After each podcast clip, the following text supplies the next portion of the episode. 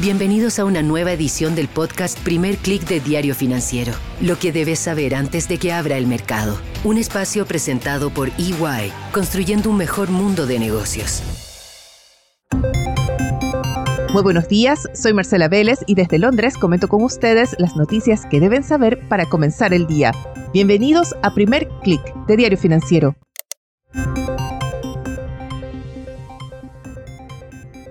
Muy buenos días, es martes 24 de octubre, bienvenidos a Primer Click. Nos preparamos para el inicio de los reportes de resultados de las grandes empresas tecnológicas. Estos van a ser los eventos que van a marcar los próximos días, al menos el ritmo de Wall Street.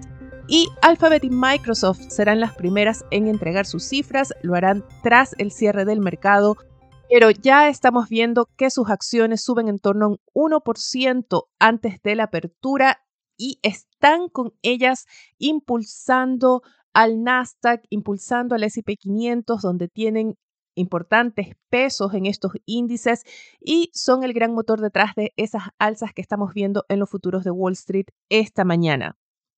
Revisemos qué está pasando en cada región. Como les comento, el Nasdaq sube 0,62%, el S&P 500 un 0,44%, en Europa la sesión está comenzando a ganar fuerza. Vemos que los índices que operaban mixtos hasta hace poco comienzan a afirmarse en una tendencia positiva.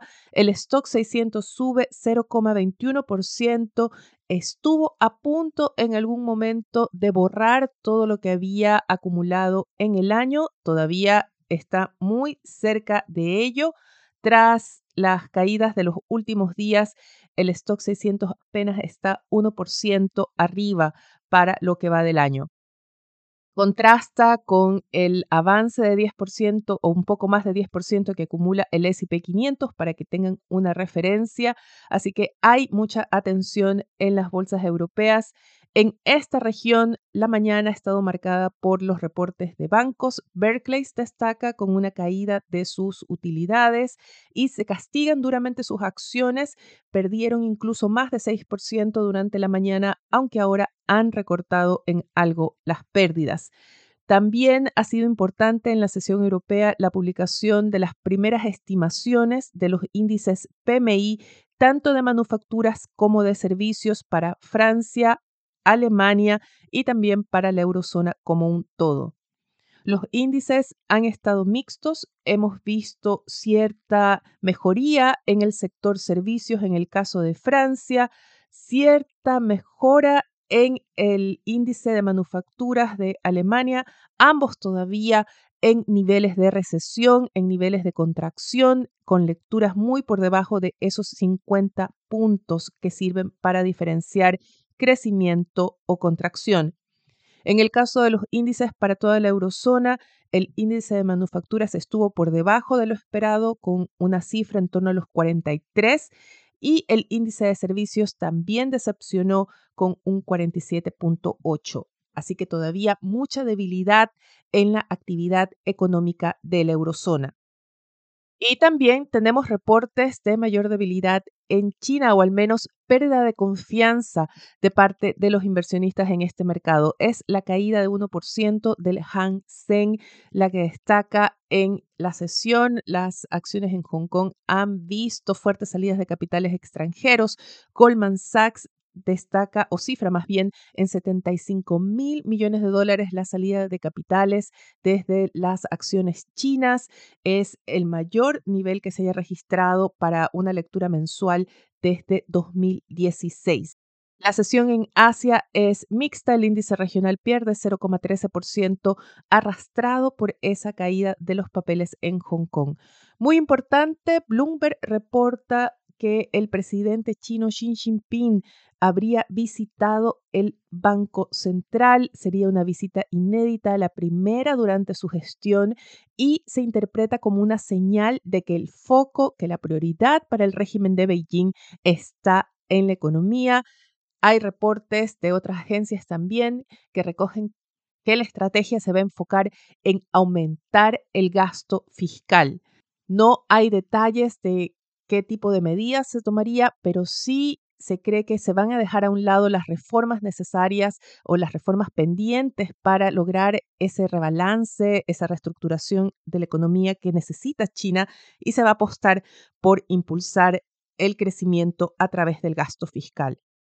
Pero no es China la que está marcando el ritmo en los índices esta mañana, tampoco los datos europeos, sino lo que está pasando con los bonos del Tesoro. Ayer comentábamos cómo los titulares se enfocaban en esa tasa de los bonos del Tesoro a 10 años en 5%. Parece que este fue un límite psicológico bastante importante. Vimos que tras alcanzar ese límite hubo un giro en la tendencia, vimos un regreso de apuestas por los bonos, lo que llevó a una baja importante, en torno a unos 20 puntos en su rendimiento.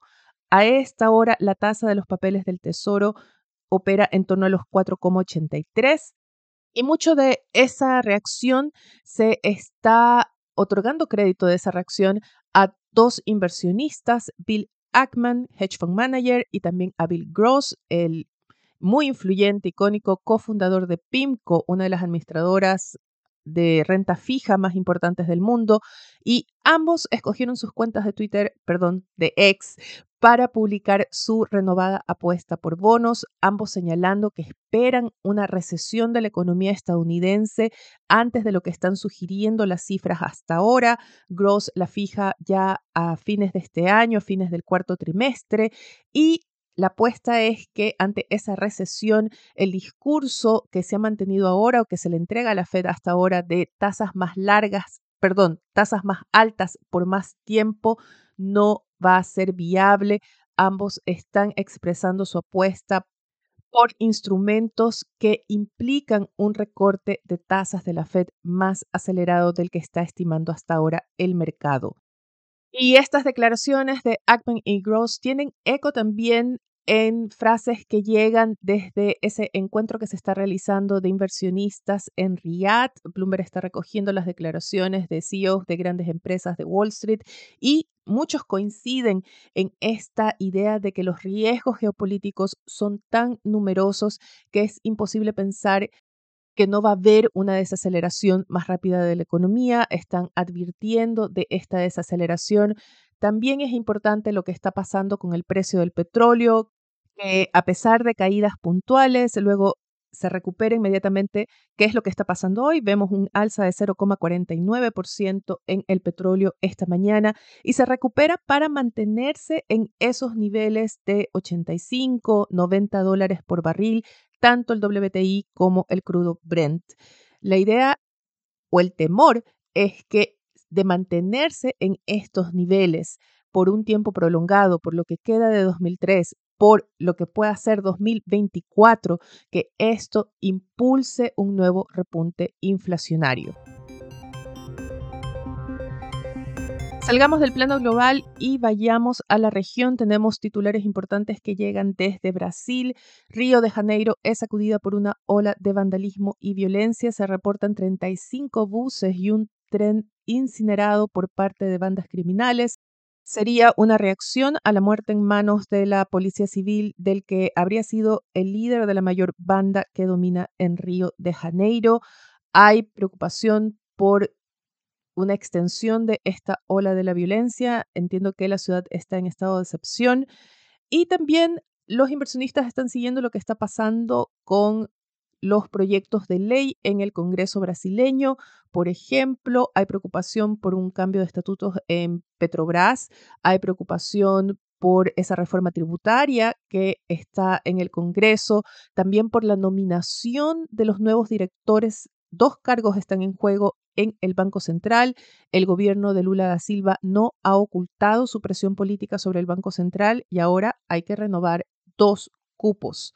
Y finalmente, quiero recomendarles un artículo que publica Financial Times y coloco el link en el newsletter que acompaña a este podcast de los cambios que están en juego en la reforma a la legislación electoral y que según el análisis de Financial Times abriría la puerta a casos de corrupción, permitiría, por ejemplo, que los partidos políticos adquieran autos, incluso aviones, durante tiempo de campaña electoral.